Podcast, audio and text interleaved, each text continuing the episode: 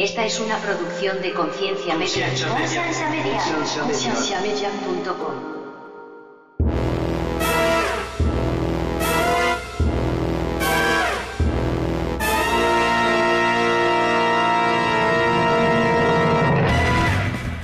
¿Por, por qué la gente, por qué los, las iglesias hacen eh, lo de las primicias siempre a mediados de febrero? Porque es cuando todo el mundo está recibiendo los taxes.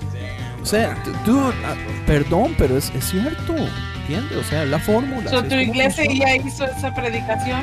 Sí. La están haciendo, dice todo el Ya, mes de lo que sí le voy a decir es que una mayoría, más del 51%, dedica sus eneros para predicar dinero. Bienvenidos al programa de Conciencia, un programa que tiene como meta crear conversación y promover la autoeducación en las personas, enfocándose en preguntas y temas que por años han sido ignorados y vetados, y trayendo opiniones educadas y respuestas modernas a ideas tradicionales y pasadas de tiempo.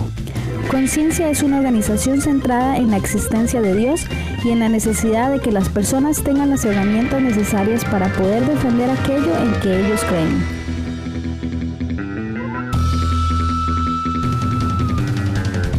Nuestra página web es www.concienciamedia.com.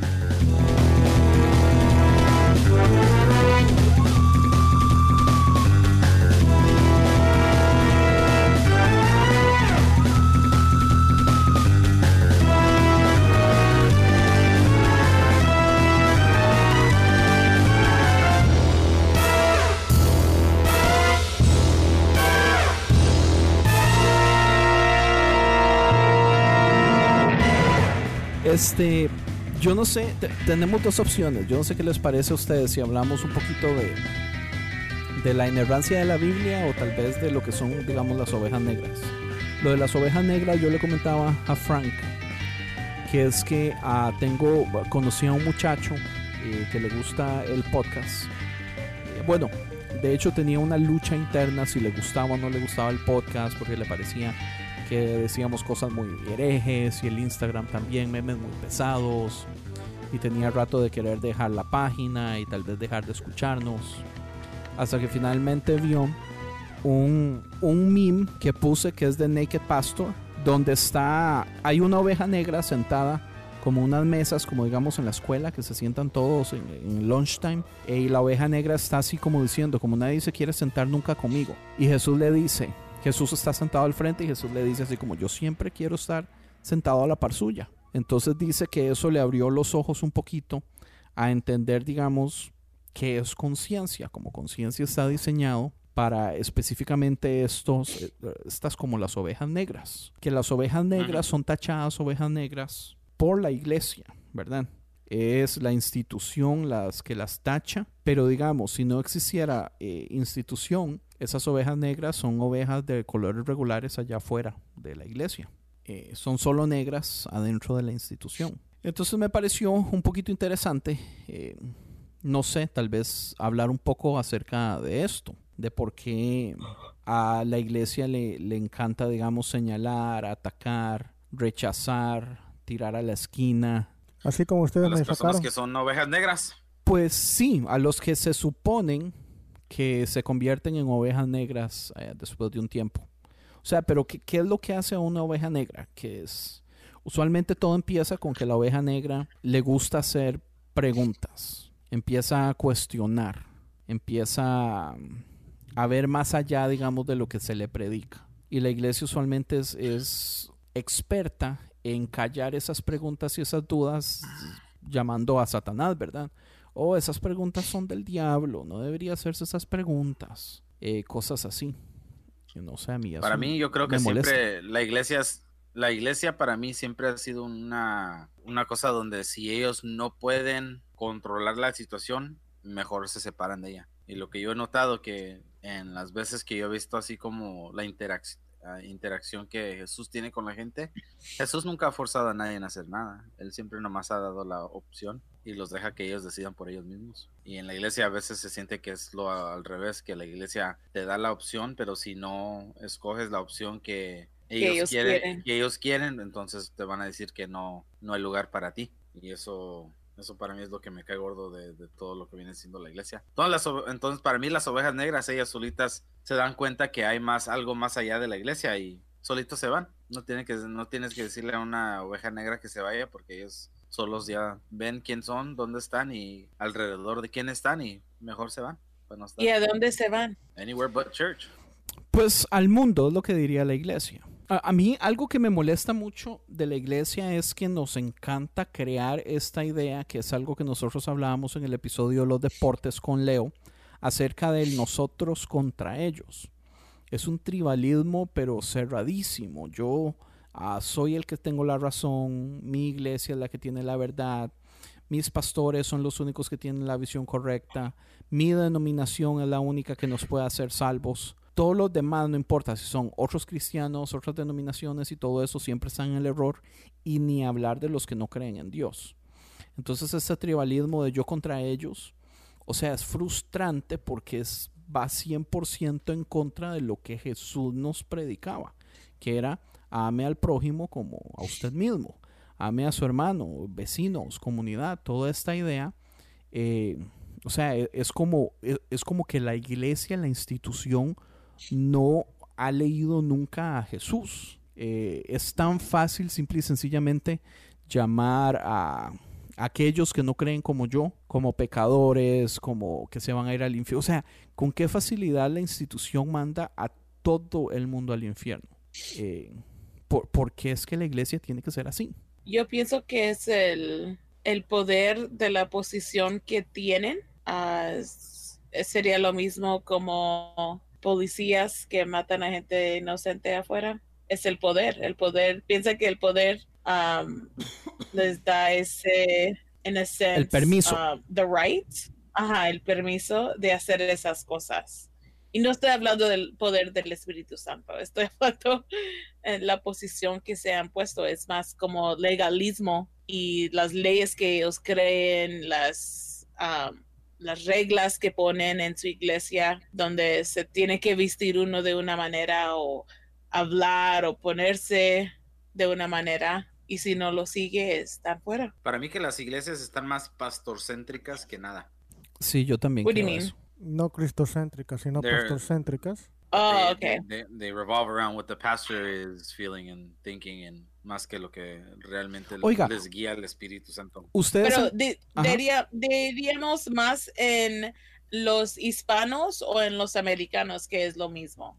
O estamos diciendo en todo cristianismo es eso. Puede que también en general, pero yo creo que se ve más en lo hispano. También se ve mucho en lo, en lo americano, men. Sí, yo pienso que se ve por, por, todos, todos lados, en lados. ese caso. Pues nosotros que también hablamos más de experiencia porque las diferentes iglesias que hemos notado, que hemos visto, donde la iglesia, o sea, súper pastorcéntrica, que la gente, lo que el pastor diga se hace y se manda y Dios segundo, porque es una cosa así bien extraña, porque ves a las iglesias que no crecen y están del mismo tamaño como por tres años y siempre son las mismas personas. Y cuando llega gente nueva se dan cuenta que la pinche gente está bien loca y se van. Lo que pasa es que yo creo que también pasa en, en- porque digamos, en el grupo de podcasters cristianos es muy común que entren temáticas como por ejemplo una vez nos pusimos a hablar acerca de la visión del pastor y estábamos hablando cómo la visión mía como persona debería ser o al- en línea con la visión del pastor o puedo yo tener visto- visiones diferentes pero muchas de las personas del grupo decían es que su visión tiene que ser en línea con la del pastor, porque el pastor es el que tiene the master vision. Y si usted no está en línea o si usted no comparte la visión de su pastor, entonces usted ni siquiera podría estar en esa iglesia. O no debería estar. ¿Qué dijiste? todo. ¿Masturbation? No, master vision. La visión maestra, Dios ¿Qué? santo. Whoa, evil, it's late, okay? Ay, Let's not no, go there. yo oí masturbation. ¿Qué- ¿De qué estás hablando, bro? Look, ¿Estamos hablando de los pastores La, vi- o la de qué más? visión maestra. Oh, evil, we'll get- master vision. Yeah, yes, that's yes, we'll- we'll get exactly what I husband soon, said. girl, Don't even trip. ¿Dónde tiene la cabeza, men? Ya le vamos a agarrar un esposo pronto, no se preocupen. Ya, ya, ya. Not even, not even. Eso es lo que oí. Eh, Sí, es lo que, exactamente, es lo que escuchaste. es que- Se puso toda contenta. ¿eh? Uh, what? Where? Uh, ¿Dónde? That's not. Acuérdense que de la abundancia del corazón escuchan sus oídos, dice la Biblia. ¡Wow! Bueno, entonces, en, en ese caso, eh, o sea, ¿qué, ¿qué es eso de la visión del pastor? O sea, porque es, es vacilón. Yo no quiero decir, yo, yo siento que yo cada vez que digo este tipo de cosas, yo sueno como el, el mae más anti mi propia iglesia del mundo, pero digamos, mucha de la, pasio- de la visión de mi pastor yo no la comparto. ¿Entiendes? Yo siento Yo que no, no es mi creo que compartas nada de la visión de tu pastor, man. Pues no nada, pero sí mucho. Como que si compartes. Ah, No, deme una cosa que sí compartes y una cosa que no compartes. ok, la, la visión del pastor es extremadamente misionera. Ok, ¿compartes eso? No. Exacto. ¿Qué compartes de la visión del pastor entonces? La vis- comparto mucho de la visión del pastor acerca de la importancia tal vez de la alabanza. Ah, Porque- pero eso- no cuenta, vez. güey, porque tú estás en Eso. alabanza, Güey, pues sí cuenta, huevón, porque estoy en la alabanza. Porque O sea, me es conveniente. No, pero a ti eso... por conveniencia. No. ¿por Sí, qué, pero por también qué lo no tienes visión a las misiones? Porque no le voy a decir vaya y escuche el episodio de misiones. Porque tenemos un episodio de Dígame misiones. algo. Dígame algo, Mae. Si usted todavía no estuviera dirigiendo la alabanza, usted pudiera estar sentado en los en el, ¿En el en, púlpito? el se- en el servicio escuchando los mensajes. Lo dudo mucho, aunque diga que sí él. Yo voy a decir que sí, Ajá, es lo- No creo. pero la No, música tiene que no, ser buena. Y- pero aunque no haya música buena, o sea, lo que viene siendo el mensaje y la visión del pastor, o sea, la música es, bueno, sí es importante, pero para mí, ah, yo creo que si, si para ti la música no te pone en el, en el, en el estado para escuchar, ya, ya perdiste, güey, porque la música puede que sea buena o puede que sea mala, pero lo más importante es que estés entendiendo lo que esté el No. mensaje que te están dando. Eso solamente es cierto si Pero para usted lo más importante la es la prédica. Pero la prédica no es lo más importante de la iglesia, lo más importante es la comunidad, en mi opinión. Entonces, digamos, Bueno, no sí, les- eso es otra cosa muy diferente. La comunidad es diferente del mensaje y de la música. ¿qué es más importante? ¿Qué más importante? Llegar a la iglesia. ¿Qué es más importante entre la comunidad, la prédica y la música? Yo creo que la comunidad para mí sería más importante, pero la comunidad sin la palabra puede vivir sin la música. Ah, por supuesto. De hecho, yo pienso que si hay que sacrificar uno, porque es el hijo más feo y hay que mandarlo a trabajar, usted manda a trabajar a la alabanza. Es lo más insignificante. Pero es que tú puedes Y tener solo digo eso comunidad sin la- ir a la iglesia, men. Yo no pero entiendo pero sí, eso. yo también iba a decir, usted puede tener Sí. comunidad sin prédica. Usted no ocupa prédica para tener comunidad.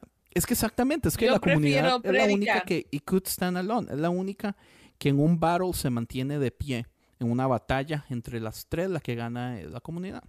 ¿Por qué entre la, la, la prédica, la música y la comunidad, tú dices que es más importante siempre la comunidad, pero tú puedes tener comunidad sin ir a la iglesia, sin necesidad de hablar de las cosas de Dios, sin necesidad de discutir temas de la Biblia, por decir algo. Tú puedes tener comunidad, no necesitas una iglesia. Claro. Pero también pero también puede tener música sin com- iglesia. comunidad con un propósito. Ahí está el punto, comunidad con un propósito. no necesariamente.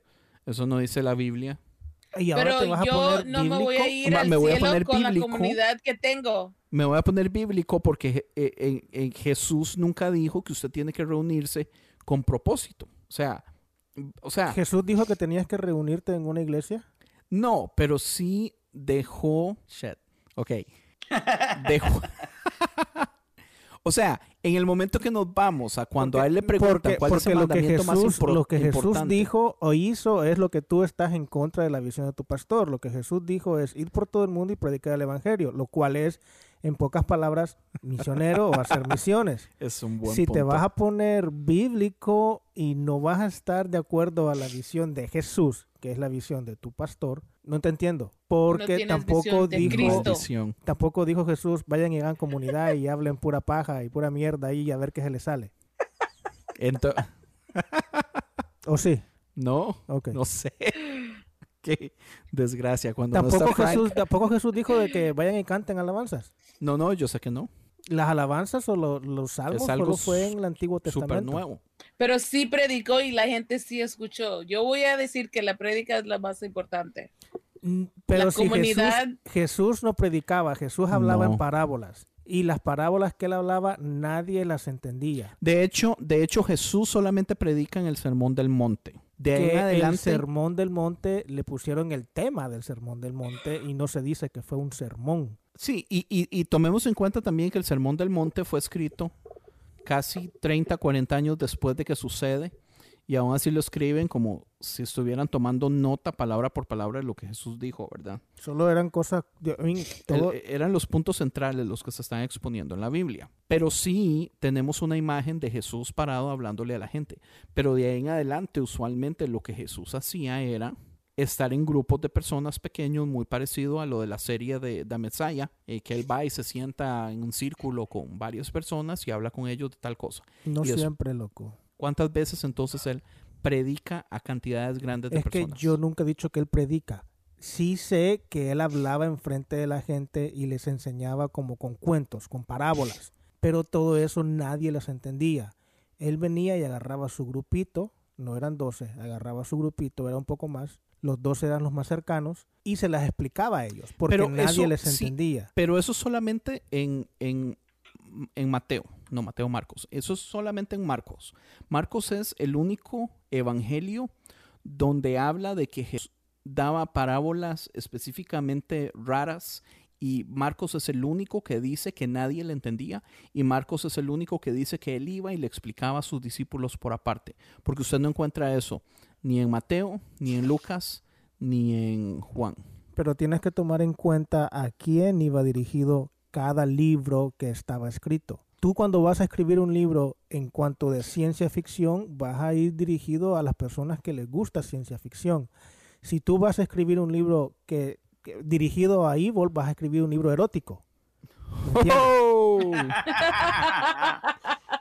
No sé si me entiendes. Wow. O sea, por eso es que se dicen ciertas cosas en unas que no se dicen en otros lados, en otro de los. de Eso los suena como que evangelios. usted cree que los evangelios son inerrantes. Yo no estoy diciendo que son inerrantes. Eso suena Yo como no- que usted está tratando de conectar un montón de puntos que si uno viene y los estudia bien, nos damos cuenta que los evangelios no están tan conectados como nos han enseñado por años. Es que yo no estoy diciendo eso. Yo lo que te estoy diciendo es lo, lo que cada, cada libro fue escrito a un cierto tipo de personas diferentes, a diferente, a, ¿cómo se le dice? Comunidad, no. Sí, sí, público. Exacto. Si te fijas la forma en que está escrito cada libro, hay un libro que está escrito prácticamente súper inteligente en ese entonces, con palabras muy rebuscadas, que solo va escrito a, lo- a las personas que, por decir algo, son inteligentes o que hablan ese tipo de idioma. Hay uno que es todo supernatural, que de un solo, que ese es, es Juan, que de un solo habla acerca de que, de que es el único que menciona que Jesús es el Hijo de Dios y lo menciona dos veces, pero es el único que tiene así como un montón de milagros. O sea, que, que realmente es- trata de, de ir rich, de alcanzar esta idea supernatural de Jesús que los otros tres no dan. Es que yo estaba haciendo un estudio acerca de los evangelios, pero yo quiero, yo quiero hacer ¿Solo de los cuatro? solo de los cuatro. Yo quiero hacer un episodio especial para un proyecto nuevo que estoy trabajando acerca de la diferencia de los cuatro, las líneas en, en lo que se asemejan, cuál se escribió primero, cuál le copió a los otros, cuál básicamente este Juan es, es el último que se escribe, pero es uno que viene a traer un montón de teología que se supone como que los escritores de Juan sienten que le hacían falta a las demás. Entonces, a propósito, pone esta imagen de un Dios sobrenatural que tampoco existe en ninguno de los dos. Eh, eh, Marcos es una loquera. Marcos es el libro más raro del mundo. Entre los cuatro evangelios es el más raro, pero cuando usted lee Mateo primero, usted no ve las cosas raras de Marcos, sino, o sea, si usted leyera Marcos primero, usted se daría cuenta que las explicaciones de las parábolas no tienen lógica, que Jesús es un Jesús rarísimo, que el Mae no explica nada. eh, es el libro que dice que Jesús era el maestro, pero en realidad es un pésimo maestro en Marcos, solamente, y así. Entonces yo tengo rato de estar leyendo un poquito acerca de esto. En sí como historia, ¿verdad? No profundizando en, las historias, pero vuelvo a la pregunta que le hice al principio, Frank. ¿Cuántas veces Jesús entonces se puso delante de personas a hablar en algo que podríamos nosotros confundir en ese momento que es una prédica? Pues la verdad, no sé cuántas veces se le se, se puso en medio de gente, pero tú, tú dijiste que eran siempre grupitos pequeños. Y eso es falso. Yo no creo eso porque hay dos veces en las que salen en los evangelios, entre comillas, que alimenta a cinco mil personas y a tres mil personas, no sé cuántas son. Si ¿Y ese no fue el mismo del, del, del monte? No me recuerdo, man. No, usted sabe que sí es uno diferente. no me recuerdo. Que la gente lo seguía. Exacto, es un montón de gente que lo seguía, así como en Así como el Messiah. la Messiah. vio? Yo sí, Toda. sí. Uy, qué buena, man. Ya voy en el episodio, creo que siete, yo creo que es. ¿Usted sí Eh. lo terminó, Tony? Ya casi, Ah, ya huevón. casi. Evil, o había demasiados juegos No. que ver. Too many ¿Cuántos games to watch. ya hay? Diez creo. Son 10 episodios, sí. Yo creo que... Ah, ok, yo voy en, las, en el 7 ahorita. Te cuento los otros tres si quieres. No, no, no. Cuéntame, ¿qué son? Es pura le ciencia la ficción. Man. al rato se la-. ¿Se, Hay un montón de milagros. Es pura ciencia ficción. ¿O se muere, se muere el Messiah? Se muere el perro. El perro I se know, muere. I'm still Bueno, devastated. dan a entender que se muere. Yo no lo veo que se muera. Dude, El balazo. ¿Se escucha? ¿Viste que le despedazó la cabeza? Ok, ok. Hay, hay algo interesante entonces hablando de esto, acerca de Jesús predicando y de nosotros predicando y de los pastores predicando y todo eso. Y es un meme que pusimos entonces en conciencia también acerca de una oveja eh, que anda vestida como pastor y las otras ovejas dicen así como, pero ¿qué le pasa a esta oveja vestida de pastor? Eh, tal vez tuvo un accidente y se lastimó la cabeza y el otro dice, no, se fue al seminario.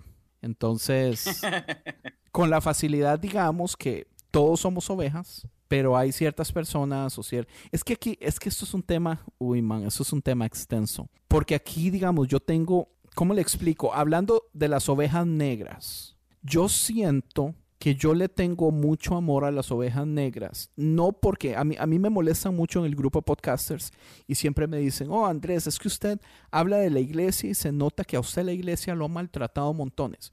Y la verdad es que no, yo he tenido muy buena suerte con muchas iglesias, con buenos pastores. Pero yo sí he visto personas que han sido lastimadas muchísimo por iglesias, por pastores, por liderazgos. Entonces para mí es muy fácil. Si tengo que escoger un lado, para mí es más fácil escoger el lado de la persona herida. Pero digamos, esto no sucede cuando usted ha sido clero toda su vida. Eh, yo sé que aquí tal vez me vaya a meter en problemas, pero una vez un amigo mío llegó y me dijo, Andrés, usted tiene que ir y escuchar este episodio de Armadillo de Jesiah Jensen. En el episodio anterior estábamos hablando de Jesiah y Jesiah es el podcaster y tal vez uno de los pastores más importantes y más famosos y más populares de todo Centroamérica. Y yo dije como, bueno, voy a ir a escucharlo a ver qué es la cosa, pero es que me lo promovieron así como, Mae, es usted tiene que escucharlo ya porque usted va a entender un montón de cosas. Y yo dije, bueno, vamos a escucharlo. Y el episodio trataba acerca de cómo Pablo era un celote. Y un celote, la palabra celote viene acerca de celo, de que ellos tenían una relación con su religión muy fuerte, muy, muy, muy apegada, o sea, ellos seguían las reglas, ellos eran relativamente como, como terroristas. Eh, ellos estaban dispuestos a matar, ellos estaban dispuestos a perseguir porque, porque defendían la religión de un modo muy fuerte. Y Jesús vino relativamente a cambiar a, a, Pablo y, y hacerlo una nueva persona. En ese episodio, Jesiah estaba hablando de cómo, ¿Estás hablando de Pedro o de Pablo? De Pablo. Oh, Yo dije Pablo primero. ok.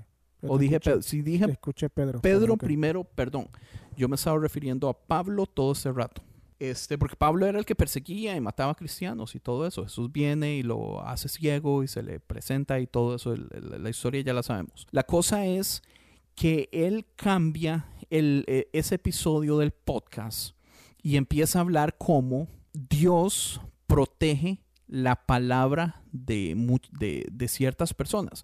Como que la palabra de todos es importante para Dios. Entonces yo dije, claro, ese episodio está muy... Con, con esa introducción yo se lo juro que yo creí que íbamos a llegar a un punto donde yo como no clero, yo creí que íbamos a llegar a un punto de decir, las ovejas negras también tienen, eh, tienen derecho de palabra, derecho de opinión. Yo creí que él iba a llegar al punto de the least of these, que la Biblia habla mucho de esto, los más pequeños, los más débiles, eh, los, eh, bienaventurado el... el eh, eso, o sea, habla, habla usualmente de los últimos, los últimos van a ser los primeros.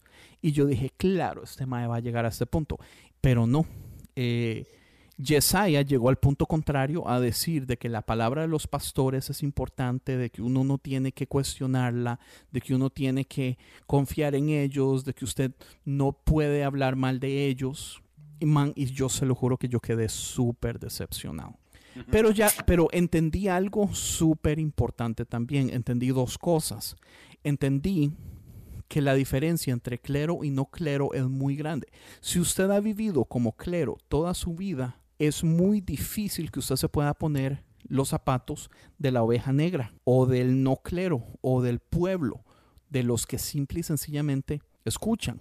Entonces, un podcast como el nuestro es muy concho o es muy fuerte o afecta bastante al clero.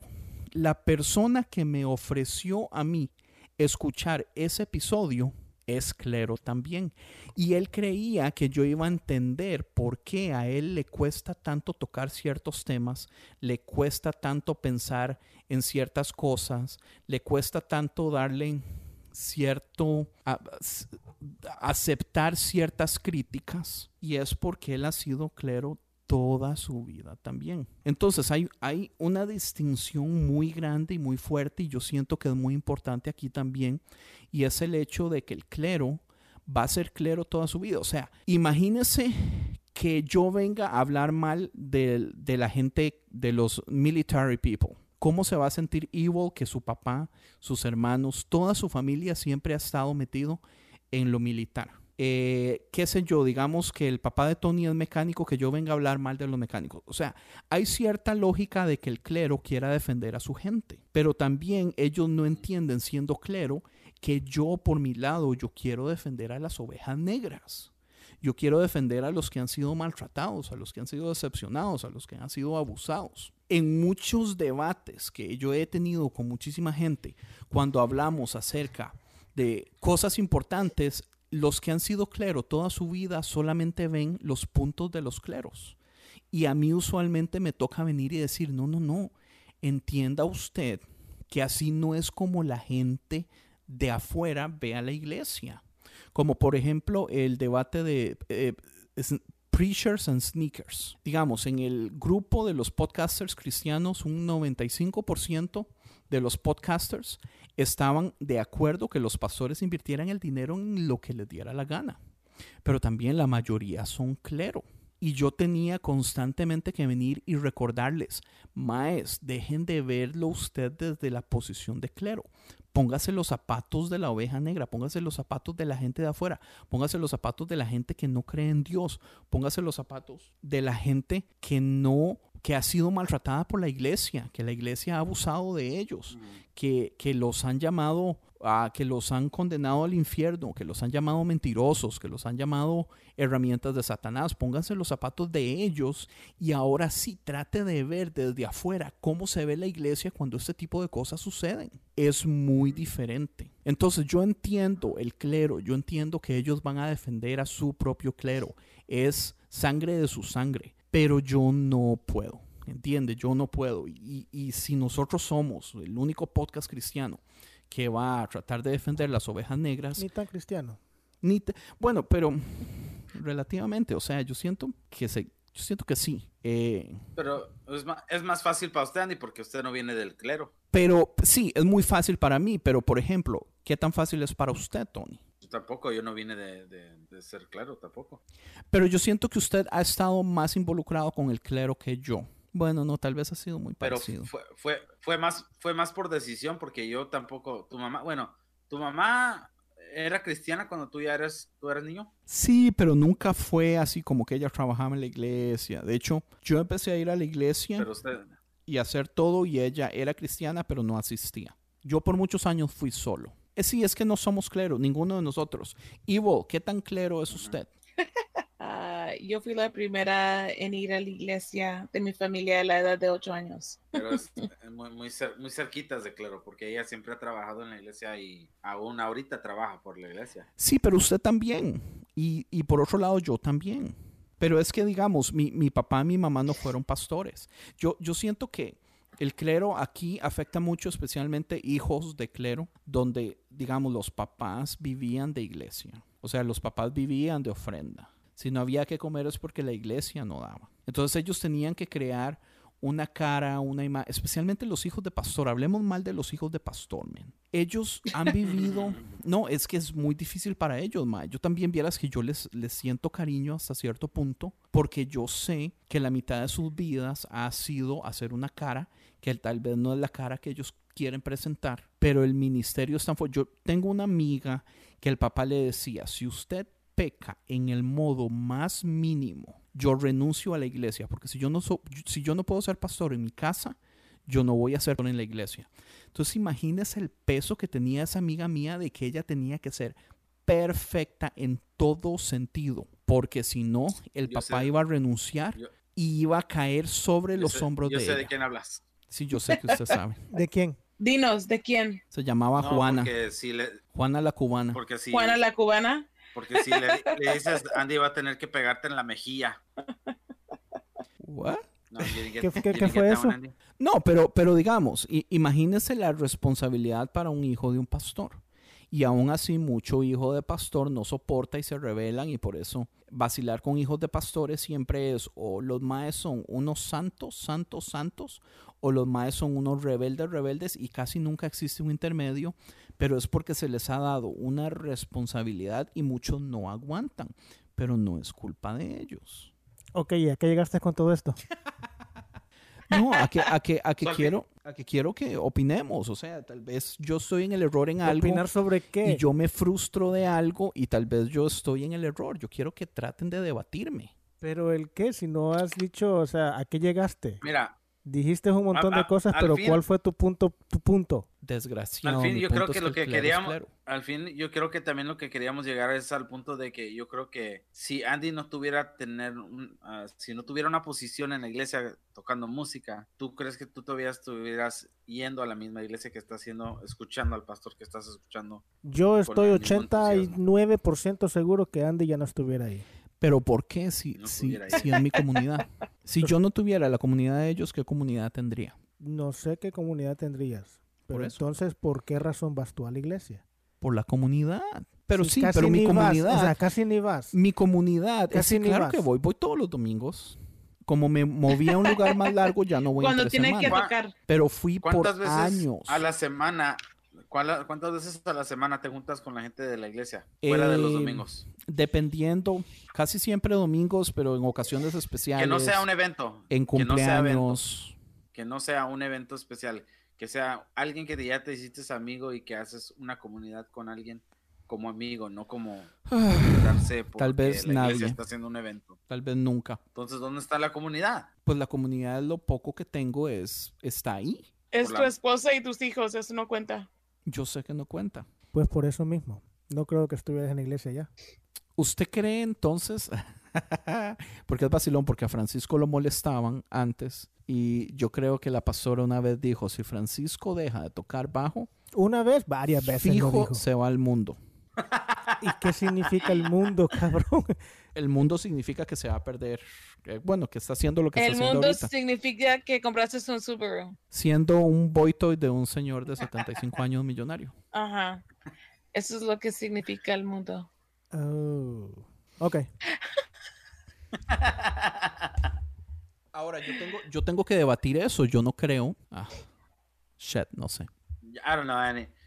De, de la persona que tú eres en el podcast y como nosotros te conocemos y cuando nos juntamos con el pastor, las pocas veces que yo me he juntado contigo con el pastor juntos, eh, la dinámica cambia muy diferente. O sea, no, ¿Es diferente, Andy? ya es muy diferente. No es el mismo. Se pone la máscara para ir a la iglesia. muy- Ok, Francisco, se- se usted porta- se- Es que mira, oíme, es oí- experto. Oíme, si el pastor ya no estuviera aquí, si hubiera quedado 100% allá en Florida, hubieran dejado a otra persona como pastor, aunque Oh, yo me voy. Yo me voy de la iglesia, definitivamente. Exacto. Entonces, está, ahí te cae el punto que dijo Tony al principio, que las iglesias son pastorcéntricas y no cristocéntricas, en otras palabras. Sí, pero la razón que yo me hubiera cambiado de iglesia, si yo, si el pastor se queda allá, no es porque yo adore al pastor, sino o idolatre, sino que es que el pastor es gran parte de mi comunidad, la familia pastoral, lo- los pastores. O sus sea que tu comunidad todos. es muy pequeña, Pero- que cuatro o cinco personas. Pero, Oh, es, es, es relativamente pequeña. sí. pero eso, eso es también el mismo problema que muchos tuvieron cuando Jesús dijo, me voy a tener que ir para que llegue el Espíritu Santo. Entonces todos se hicieron bolas porque ahora dijeron, pues ahora qué vamos a hacer si tú no estás. Pues yo sé qué haría yo si el pastor no está. ¿Entiendes? Yo me hubiera pasado a otra iglesia, un poquito más moderna, con un budget más grande, donde mis hijos se diviertan más, porque en, los, en las clases de los niños hay ah, fútbols o, o air hockeys y cosas así. Yo eso yo lo, o sea, si yo no tuviera la relación que yo tengo con mis pastores en este momento, yo creo que hace rato yo me hubiera ido a una iglesia que, me- que le ofrezca mejores cosas a mi familia. Pero en este Americana, momento, a una iglesia americana. sí, muy posiblemente a una iglesia americana. Ojalá una iglesia bien liberal, con una teología bien abierta, ojalá inclusiva, o sea, que incluyan homosexuales, eh, ojalá que no se la pongan- igle- Andy se hubiera ido a la iglesia de Rob Bell de volada. O yo hubiera sido feliz ahí. Yo- o sea, hay muchas iglesias en, en donde yo creo que yo sería feliz. Eh, hubiera hecho lo mismo, hubiera ido a ver a cómo me meto al grupo de alabanza y hacer los- Entonces, la razón por la que estás en la iglesia es. por la relación que tengo con, con los pastores y con el pequeño grupo ok. que es mi comunidad. A ver, que si a- no están ellos, una pregunta, a no ver tenemos si- a nadie, men. Es que entienda. No tenemos a nadie, porque nosotros en ese país no tenemos familia, no tenemos hermanos, no tenemos tíos, no tenemos O primos. sea que no si tú te vas de la iglesia, se pierde la comunidad. Si yo me voy de la iglesia, O sea hay que grandes aún- posibilidades de Aún que... en tu iglesia también te tomarían como oveja negra. Aún Por los cercanos supuesto. tuyos iban a estar Por contigo. supuesto. Ah, ahora entiendo. Digamos, nosotros tenemos la comunidad con los mejores amigos de, el mejor amigo de mi hijo. Ellos son también de nuestros mejores amigos. Ellos fueron a esa iglesia, nos conocimos en esa iglesia y ellos decidieron irse a otra iglesia.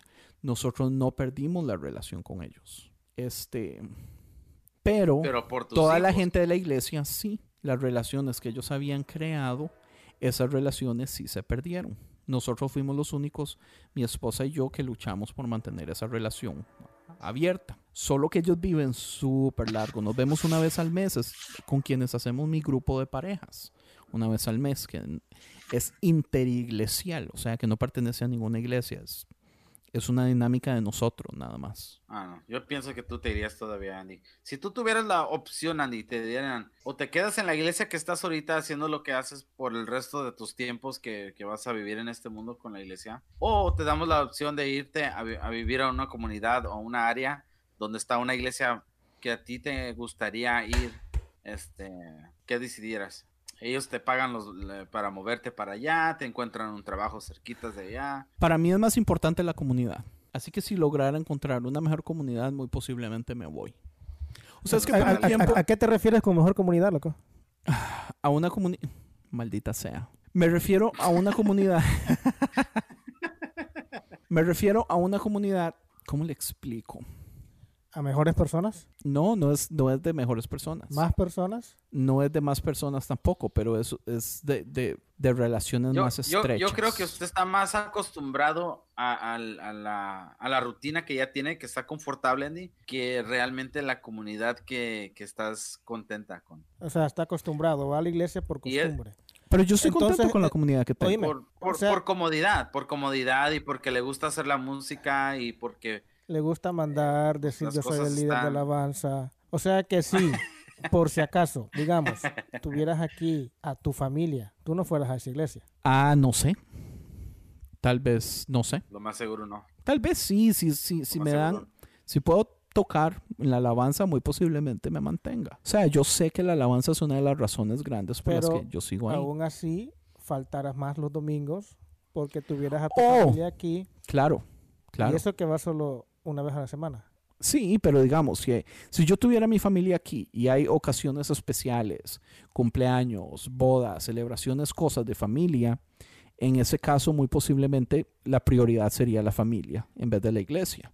Porque para mí siempre la prioridad ha sido la familia en vez de la iglesia. Que eso es una herejía para muchos. No sé, a mí, a mí es lo que más me daba coraje porque me acuerdo cuando yo tocaba en la iglesia y teníamos así como gente invitada que eran músicos, eh, pues tocaban, o sea, pero realmente si tú les quitabas el pinche instrumento y lo sentabas enfrente, no se quedarían por mucho tiempo y, y, y en todo no- realmente nada interesados de lo que viene siendo la palabra.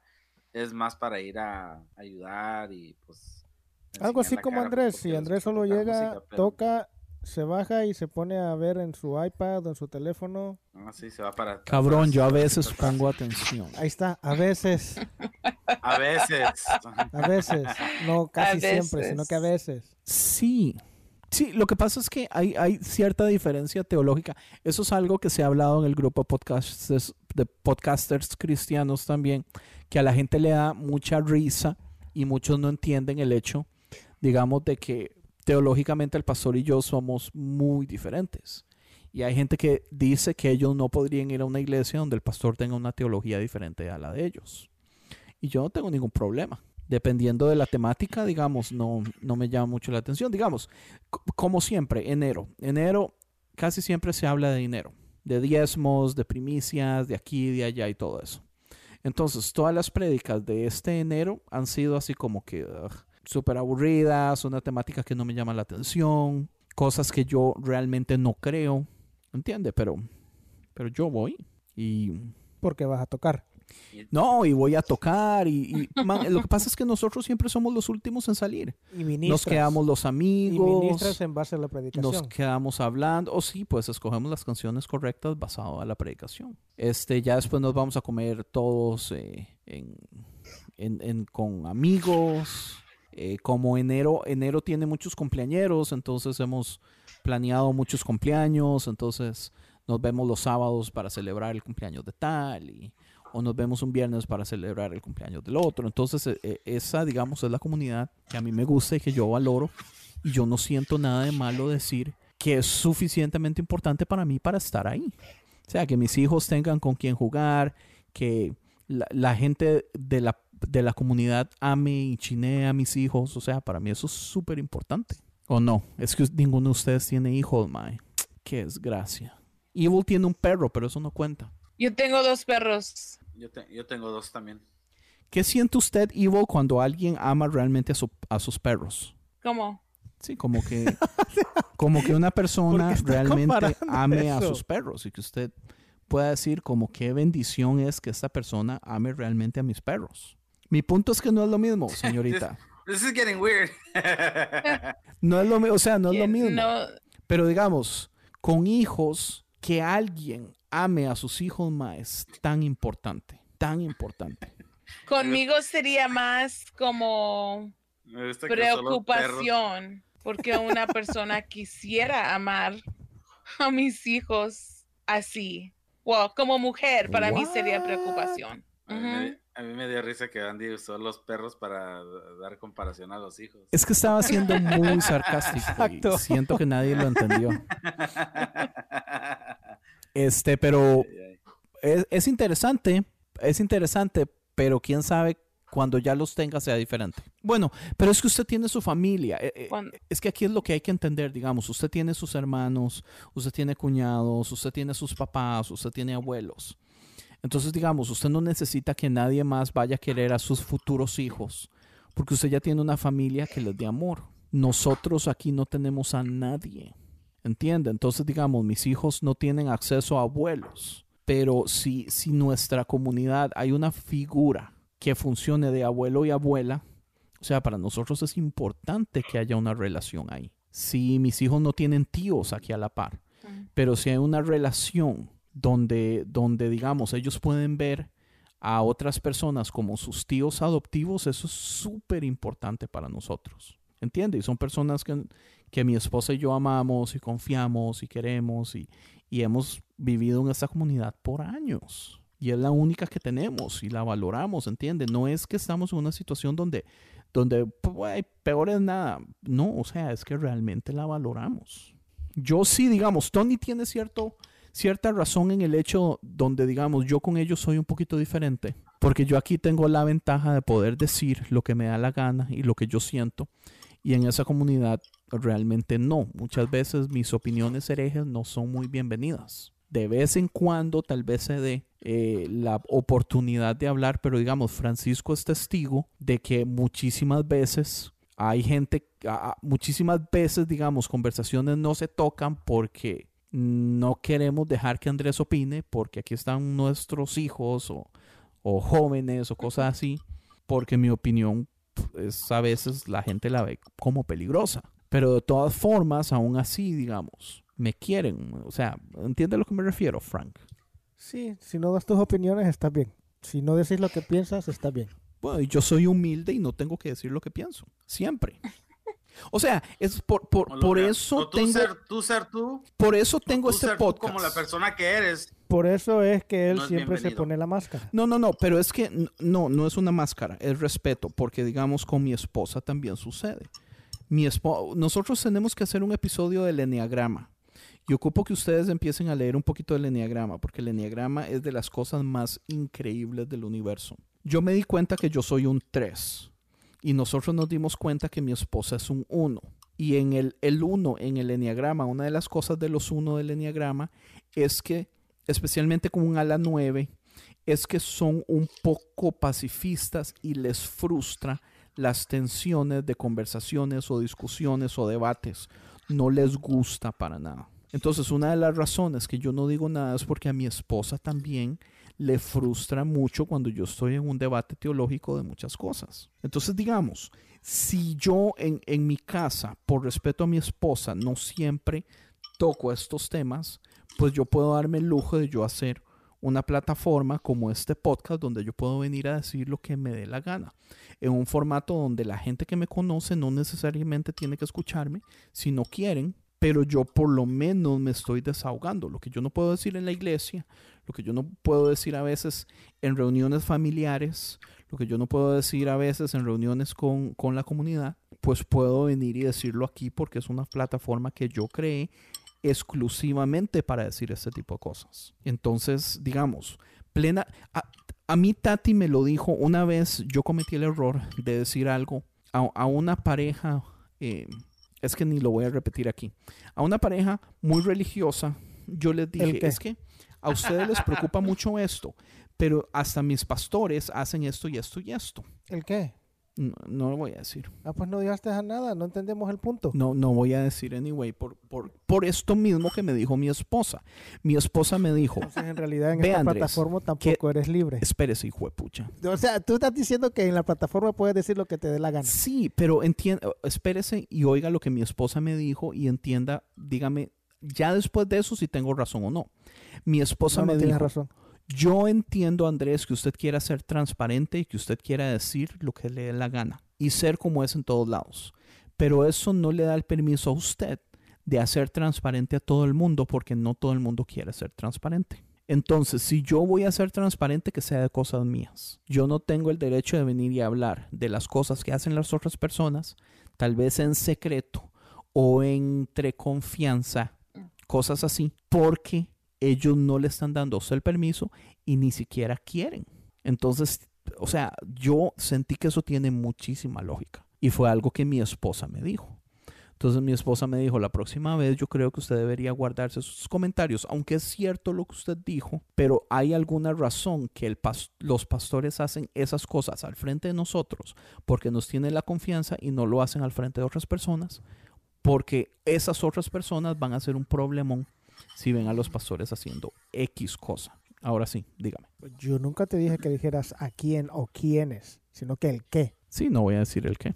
No es nada malo, pero usted sabe como la gente es tonta, ma, y hace problemones de tonteras. Así como tú. Mm, bueno. Pero ok, entonces ¿a qué punto es porque Para, para mí lo que, para mí lo que más me, me, da coraje es que, o sea, teológicamente, obvio, no, no tienen que estar completamente en acuerdo, pero cuando están en áreas muy diferentes y separadas y están en el mismo liderazgo, como que se me hace raro, como que no estamos en un mismo acuerdo, pero estamos trabajando juntos. Deme un ejemplo. tú me dices del, de, de, tu pastor, que dices que realmente no, no tienen la misma ideología, o sea, común, pero aún así, o sea, para ti está bien, o sea, no, sí, pero... necesitamos hablar de, de nuestras diferencias. Oh, sí las hablamos.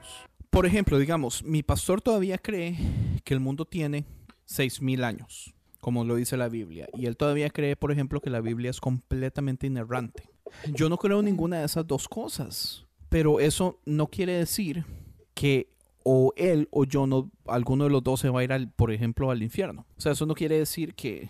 O sea, yo sí podría decir que yo soy el que estoy en la razón, pero él también va a decir que él es el que está en la razón. Pero de todas formas, eso no tiene que afectar para nada la relación de amistad que tenemos. O sea, es- son diferencias teológicas y, volvemos a lo mismo. O sea, si usted vive en este universo tribalista, donde usted tiene que estar buscando enemigos, entonces sí, enójese, encabrónese, moléstese con todos y los que ustedes creen que van a terminar en el infierno.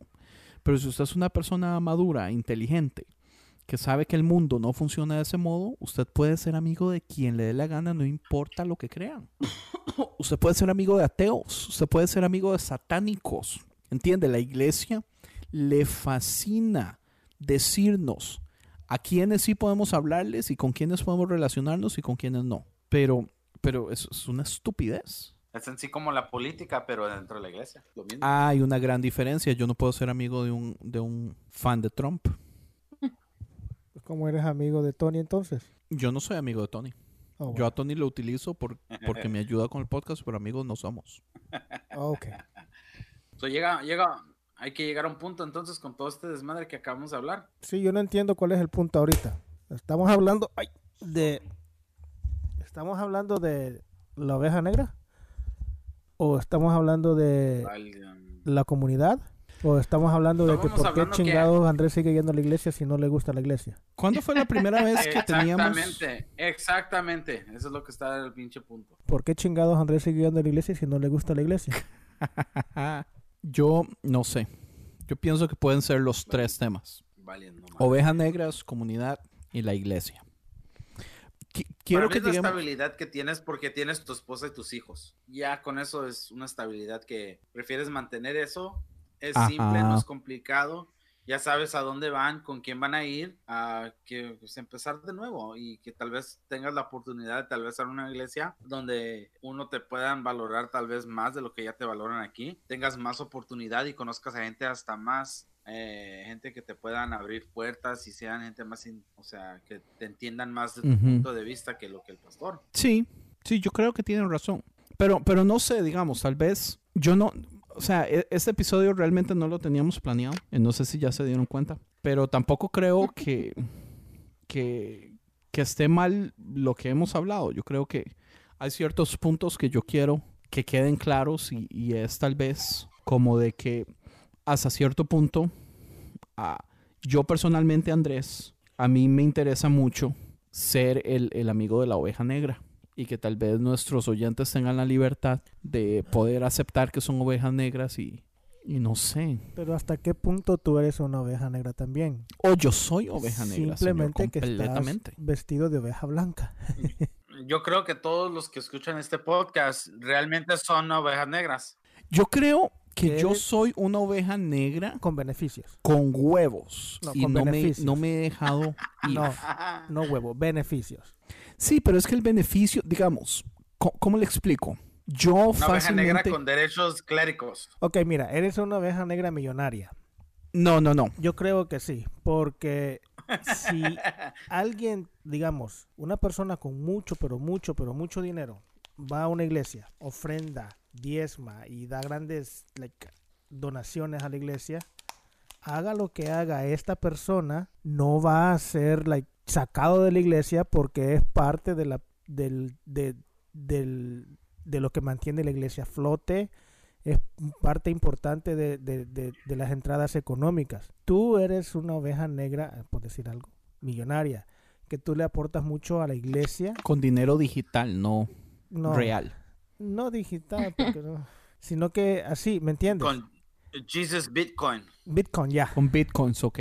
Entonces, por esa razón, tú estás ahí como oveja negra, pero como aportas, como ayudas, como haces una y otra cosa, y has dado mucho, tienes un estatus Ciertos beneficios, y correcto. tienes al mismo tiempo ciertos beneficios. Por eso no has sido like titulado como oveja negra. Ok, déjeme decirle mi teoría. Yo creo que yo soy una oveja negra Porque, digamos, una de mis ventajas, que yo la veo como una gran ventaja, es que a mí cuesta mucho que cosas me ofendan. Entonces yo he tenido muchísimas oportunidades en la iglesia para ofenderme de cosas que muchísima gente ha hecho. ¿Ha hecho o, O ha te ha hecho? Ha- o ha dicho... Lo que pasa es que, digamos, la- a- Es que hay una, hay una palabra que se usa, no sé si Centroamérica o México, pero sí en El Salvador, que se llaman cuerudos. Cuerudos es que les estás diciendo y les estás, les estás ah, diciendo o insultándolos y diciendo esto no te necesito, tú eres la peor persona, por ejemplo. Pero al fin de cuentas tú estás ahí como que te necesitan. No te estoy diciendo que te han dicho eso. Ajá, sino correcto. que eso es una persona cueruda. Yo creo que tú eres así. Si es que en realidad es que te han insultado o te han hecho algo para que te puedas ofender Es que directamente a ti. Una cosa es eso y otra cosa es que se haya dicho algo y que tú te lo quieras llevar de, de- de víctima y decir, oh, fue directamente o fue porque me lo dijeron. Ah, pero es mí". que, es que esa es la cosa. Yo nunca juego de víctima. Yo odio jugar de víctima. Entonces, digamos, yo sé de personas que han dicho, de las cosas que han dicho, de las quejas que le han llegado al pastor, especialmente desde que el podcast existe. Eh, yo sé de pastores que trabajan para la organización que han llegado a hablar con mi pastor y decirles que cómo es posible que tengan al chavalo de conciencia en la iglesia, si- estando en la alabanza y cosas así porque me las han dicho. Pero ese tipo de cosas a mí no me ofenden ni me molestan con la persona, digamos, de, pocas personas yo sé quiénes han sido, eh, pero digamos, yo no me ofendo, yo no dejo que eso me al suelo, yo no me hago la víctima, a mí esas varas no me ofenden. Entonces, yo siento que tal vez una, una de las razones que todavía me mantengo ahí es porque tengo el caparazón muy grueso. Eres cuerudo. Ah, ah, e- eso es entonces. Exacto. Correcto. ¿Qué es lo que Entonces sí, yo soy cuerudo. Cuerudo suena como una ofensa. Hasta cierto punto depende Caparazón grueso suena como un halago. Pero es que la cuestión es esta, que te las dicen porque saben cómo vas a reaccionar, pero si fuera sido otra persona, no te las dijeran a ti. Entonces, él te las dice porque sabe que eres cuerudo, aquí te, te- te va a Ah, valer. ya entiendo, ya entiendo. Él, él tiene la libertad de decírmelas a mí porque sabe que no me va a afectar. A eso me refiero, sí. Sí, sí, entonces sí.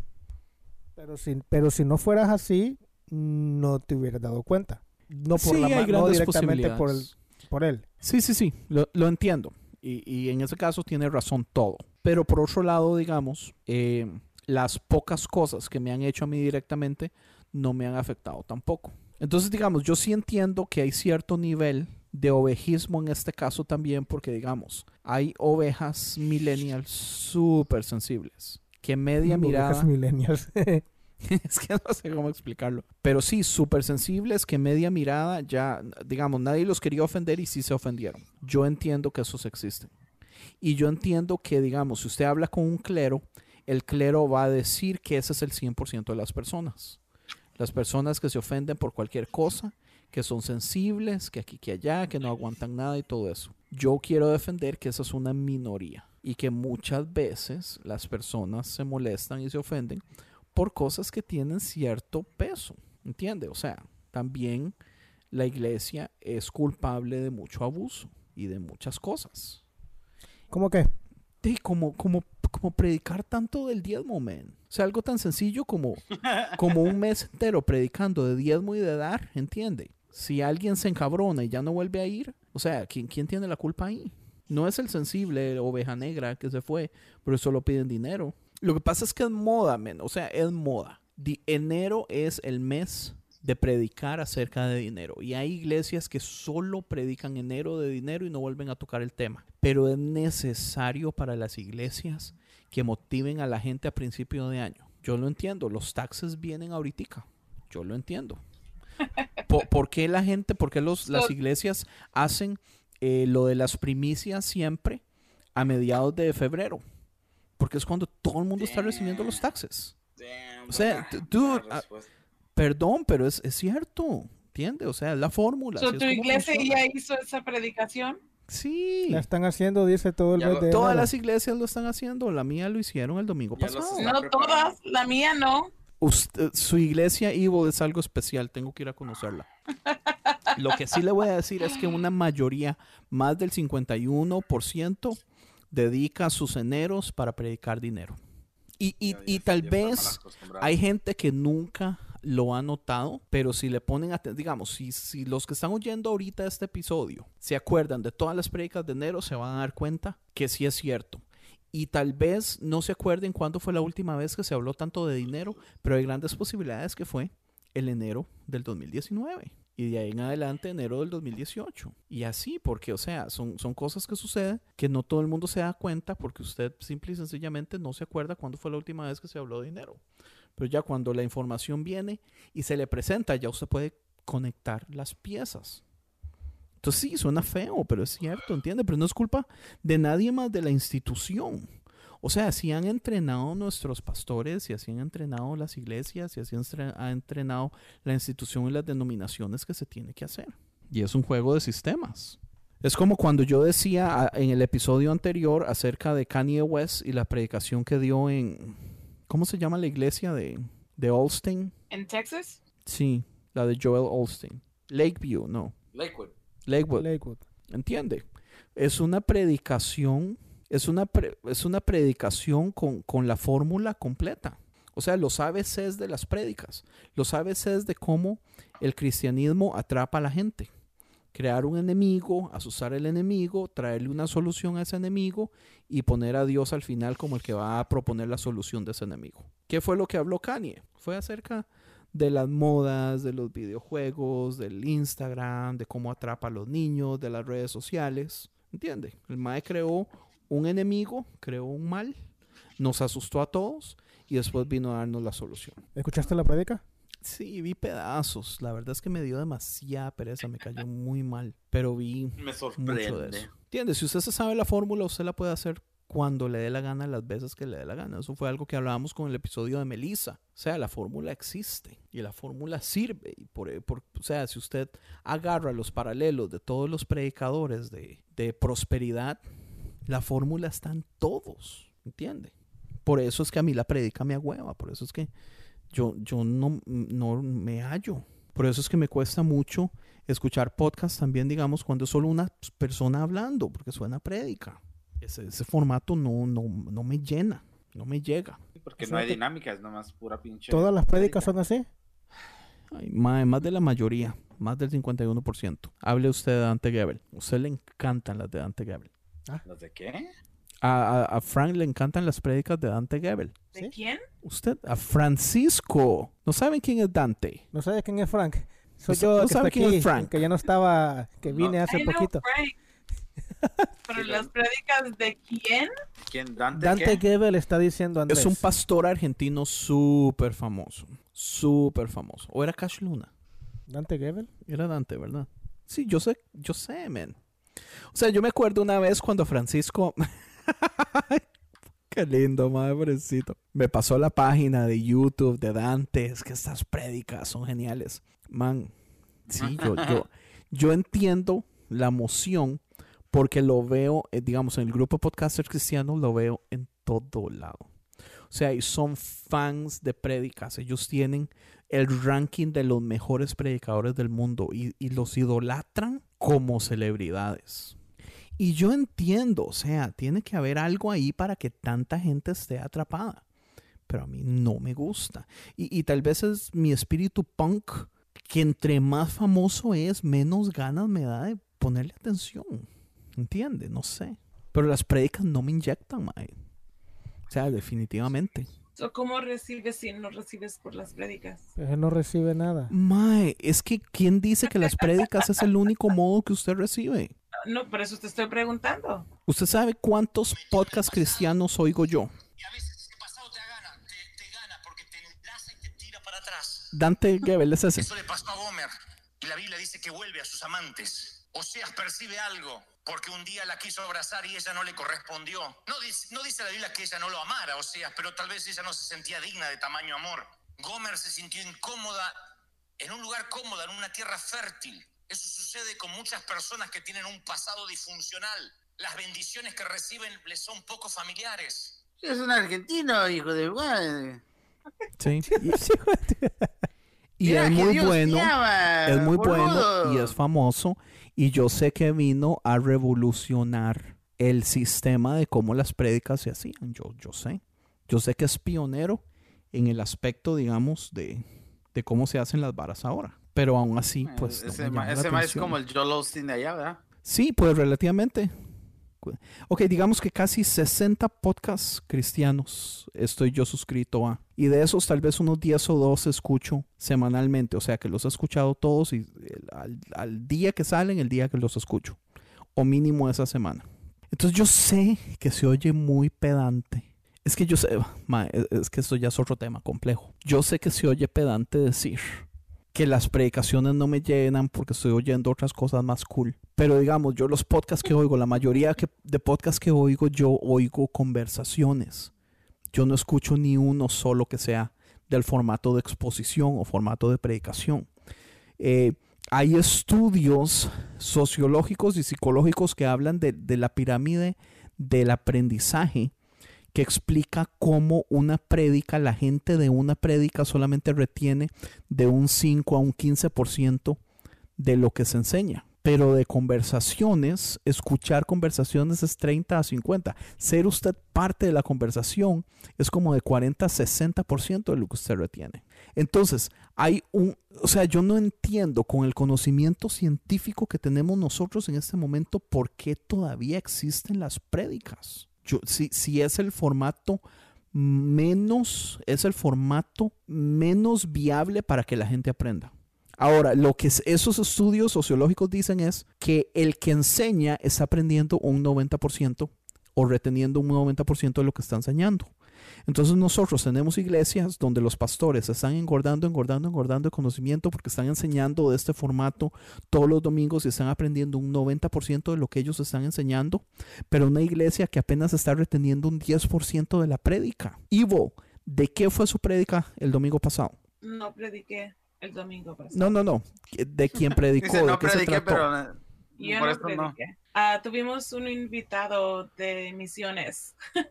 Habló de misiones, ok. El domingo pasado, ¿de qué hablaron? El anterior al de misiones. no fue a la iglesia. Ok, ¿Eres entonces? La última vez que a la del iglesia. siguiente, del siguiente, ¿de qué predicaron? Ah, I'm trying to remember.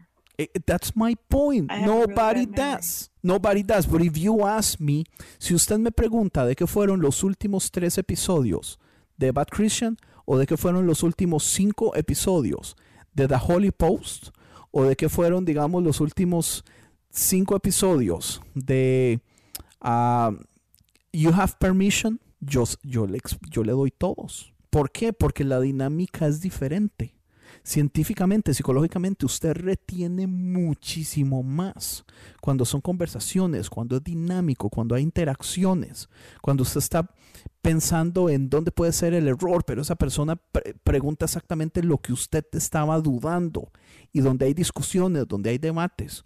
Este formato que estamos haciendo nosotros es ideal para que la gente retenga y aprenda cosas. Por eso es que a, a- a tanta gente le gusta este formato. Por eso es que Conciencia graba en este formato.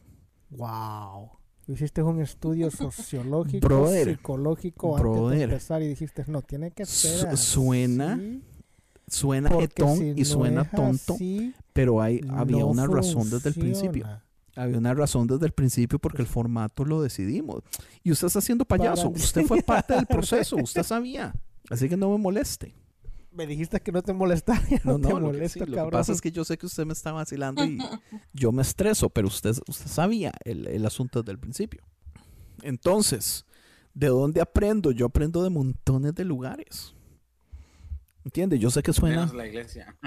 No es la iglesia. O sea, a la iglesia solo la usa. Es que, pero es que ¿sabe qué es? Que nosotros tenemos, en, en el momento de comunidad afuera de la prédica, nosotros tenemos conversaciones muy buenas de otro tipo de cosas y mu- muchas veces eh, Cosas teológicas. interesantes, nada que ver con la Biblia. No, no, sí, sí pueden ser cosas interesantes. O sea, cuando estamos en Pero el nomás- momento de nomás los comunidad. domingos después de la iglesia. Sí, cuando nos vamos a comer después de la iglesia el domingo y nos ponemos a hablar de montonones de cosas, tocamos temas tan interesantes que son temas que el pastor no predicaría. Y esos momentos me llenan más a mí que la predica del domingo en la mañana. Esa es la cosa. Entonces, y no sé. Entonces no hay que ir a la fin, iglesia a Andy- escuchar la no predicación. estuviera- No, o sea, vaya y oiga la predicación, solamente que sepa que la predicación no es la razón por la que usted tiene que ir a la iglesia. Si usted va a la iglesia y escucha la predicación y no le a- habló a nadie y, Te van a quemar en la hoguera, loco. y se fue, no, ma, esto yo ya lo he dicho antes. No, yo sé, pero sí te van a quemar en la hoguera. Si usted solo va, escucha la predicación y se va a la casa y no le habló a nadie, ma, usted está haciendo mal iglesia. Pues sí, pero eso es lo que hacen las mega iglesias, men. Porque Yo tienen sé. que pasan, tienen que salir rápido porque tienen que entrar al siguiente grupo y si no hay espacio en el parqueo tienen que sacar los carros. Y los ende, pastores de, rápido. megas, de las megas iglesias son las celebridades y las estrellas del cristianismo. Y hay gente que solamente, hay gente que va a su iglesia, pero durante la semana va a escuchar las predicaciones de las celebridades de las megas iglesias. Y, y- y viven pues, o sea, comi- comiendo predicaciones. Pero, o sea, no sabemos cómo está su comunidad. Entonces no sabemos si está haciendo iglesia del modo correcto. ¿Cuál es la iglesia del modo correcto entonces según tú, men?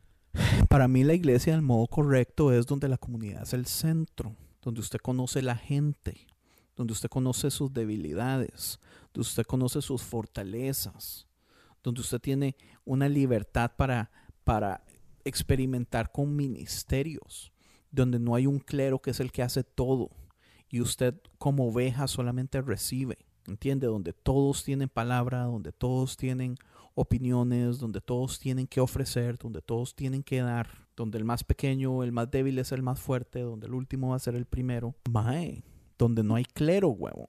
O sea, es que yo, sí, es que, pucha, yo sé que esto puede molestarle a un pichazo de gente. Pero yo creo que el clero, como lo hemos estado manejando en la institución, lo hemos estado haciendo pésimo. Un 10% de Sí. las personas o 5% de las personas haciendo todo y, y dándole a- al 95% de las personas. ¿Entiende? O sea, El, el, el problema es que si no hay alguien en el clero que tenga la, la, cabe- la cabeza bien puesta, siempre llega un estúpido que piensa que es clero y es un idiota y le, luego empieza a hablar pendejada de media y empieza a hacer un desmadre en la iglesia con la otra gente. sí, Así como Andrés. pu- puede ser uno de los casos. Pues sí, Pero digamos, Me, me, me acordé de Andrés cuando dijiste es un estúpido, dije yo, ok.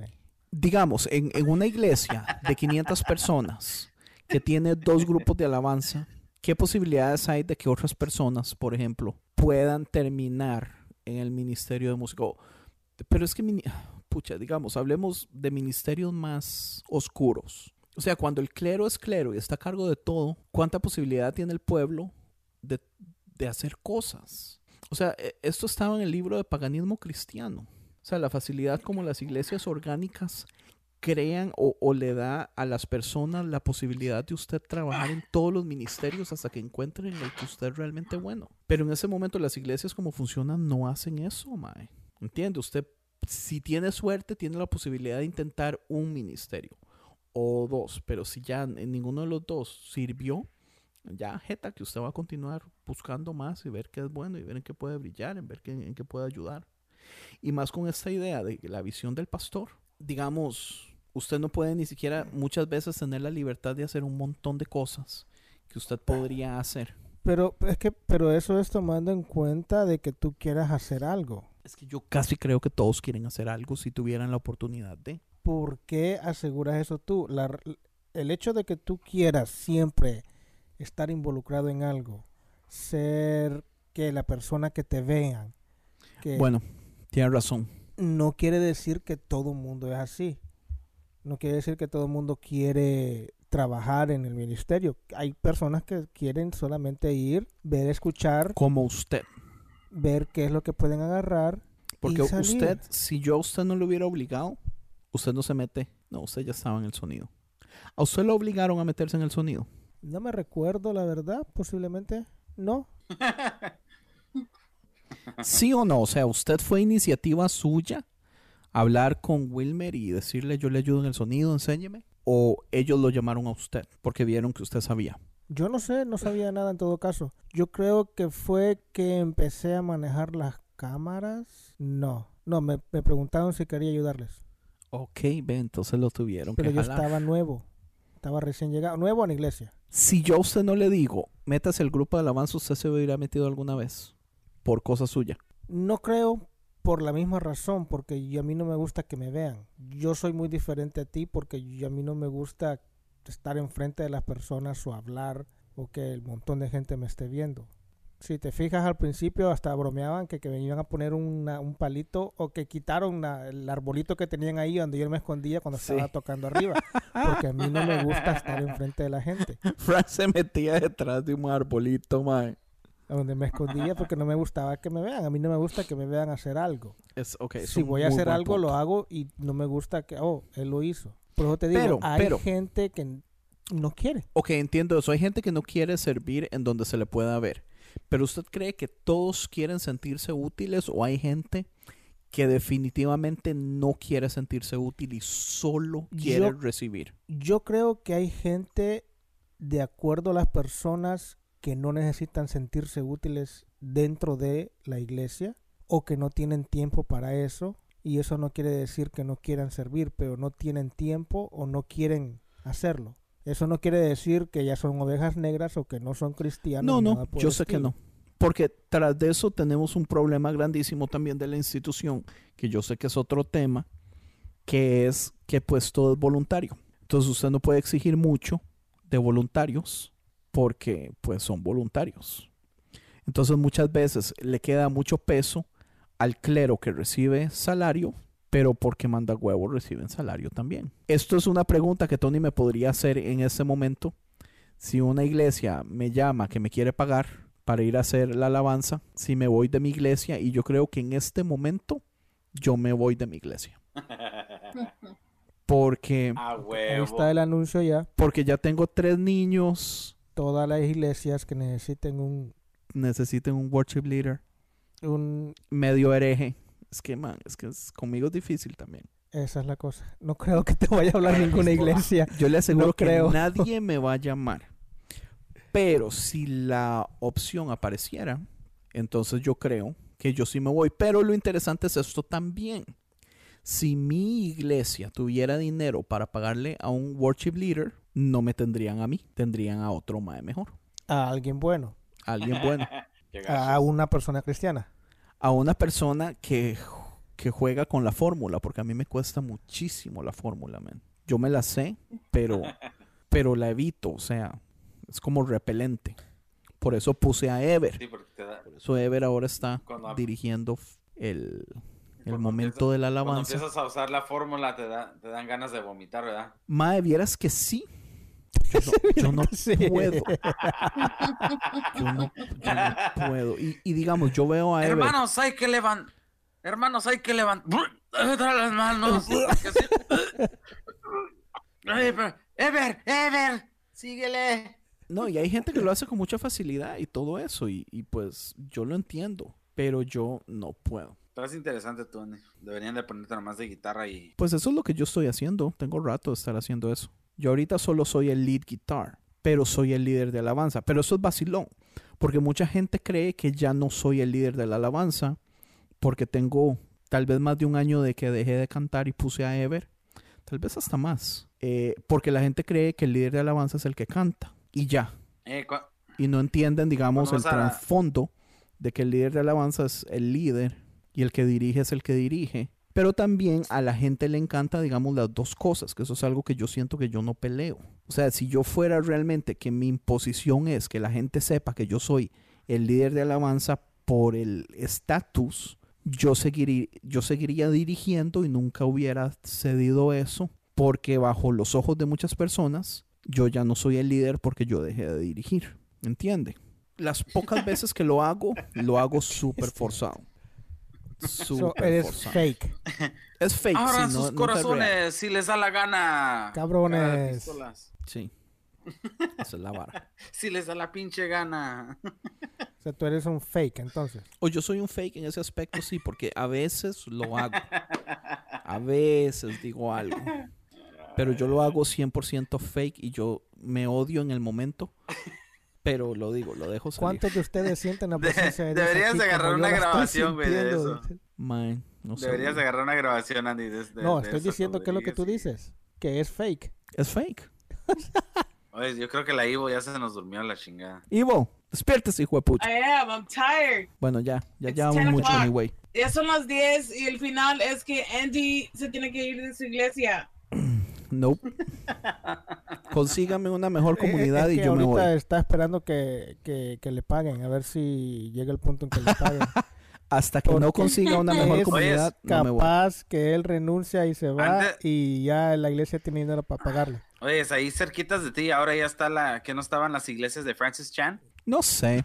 Las de Francis Chan sería muy Valley. interesante. Porque el man dejó Él está allá, en- su mega iglesia. él está en Simi Valley. Francis Chan está en Simi Ah, Valley. porque yo, yo fuera a su iglesia. Que no él dejó una iglesia grande, Sí, una mega. right? Yeah, he's my type of people. Qué mentira, Tony. La iglesia de ¿Qué? Francis Chan es la que tengo aquí a la esquina. Ajá. Yo, I, I've been to this church. Cornerstone Community Church. Yo creo que Andy se encontró una cerquita. nueva iglesia. Sí, fijé. Vea, aquí estamos nosotros. You should go. Anda y reporta Oh my God. Tony, thank you. ¿Y Francis Chan está ahí? ¿O es de él Ah, nada no sé si él está ahí. Yo creo que ya tiene a otros líderes, pero es la, la misma tipo de iglesia. Ya lo cambiaste de iglesia, Andrés. Qué bueno, ya era tiempo. Dude, I've been to his church. It's cool. Yo lo vi a él cuando antes de que se hizo muy mega pastor. Like I saw him preaching at a, uh, and I didn't really know who he was. No sabía quién era, pero era muy, muy Yo me interesante, acuerdo que la Francis. primera vez, la primera persona que me mandó a mí el de el libro de Crazy Love Love, ajá. y la primera persona que me mandó también el de Blue Like Jazz fue Tony. ¿Usted ya se leyó Blue Like Jazz? Mae. Ese Francisco, ese Francisco no escucha podcasts cristianos, no escucha podcasts, no lee libros. Los libros que se leen son pura ciencia ficción. Y aún así, yo vengo y digo algo de la Biblia, este hijo de pucha viene y me lo contradice y siempre tiene la razón el mal parido.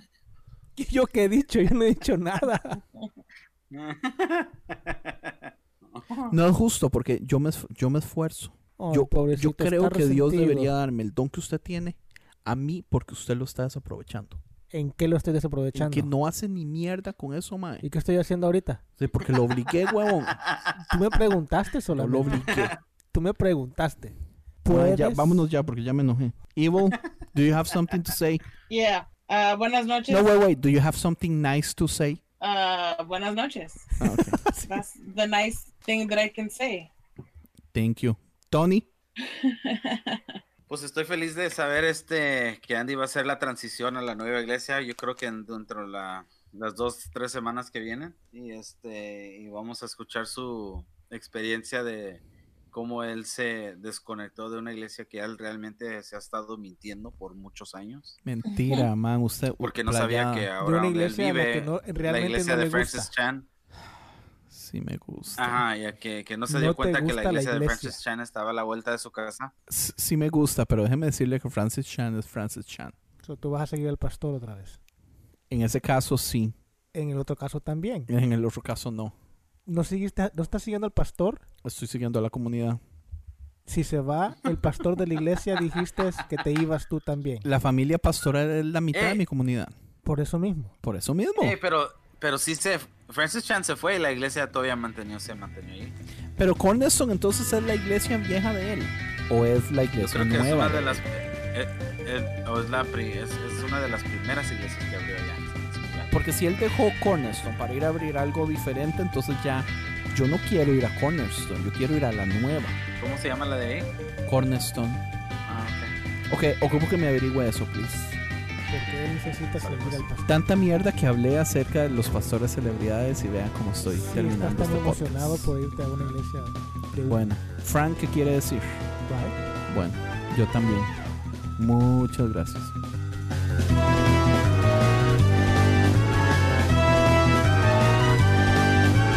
Visítanos a esta dirección www.concienciamedia.com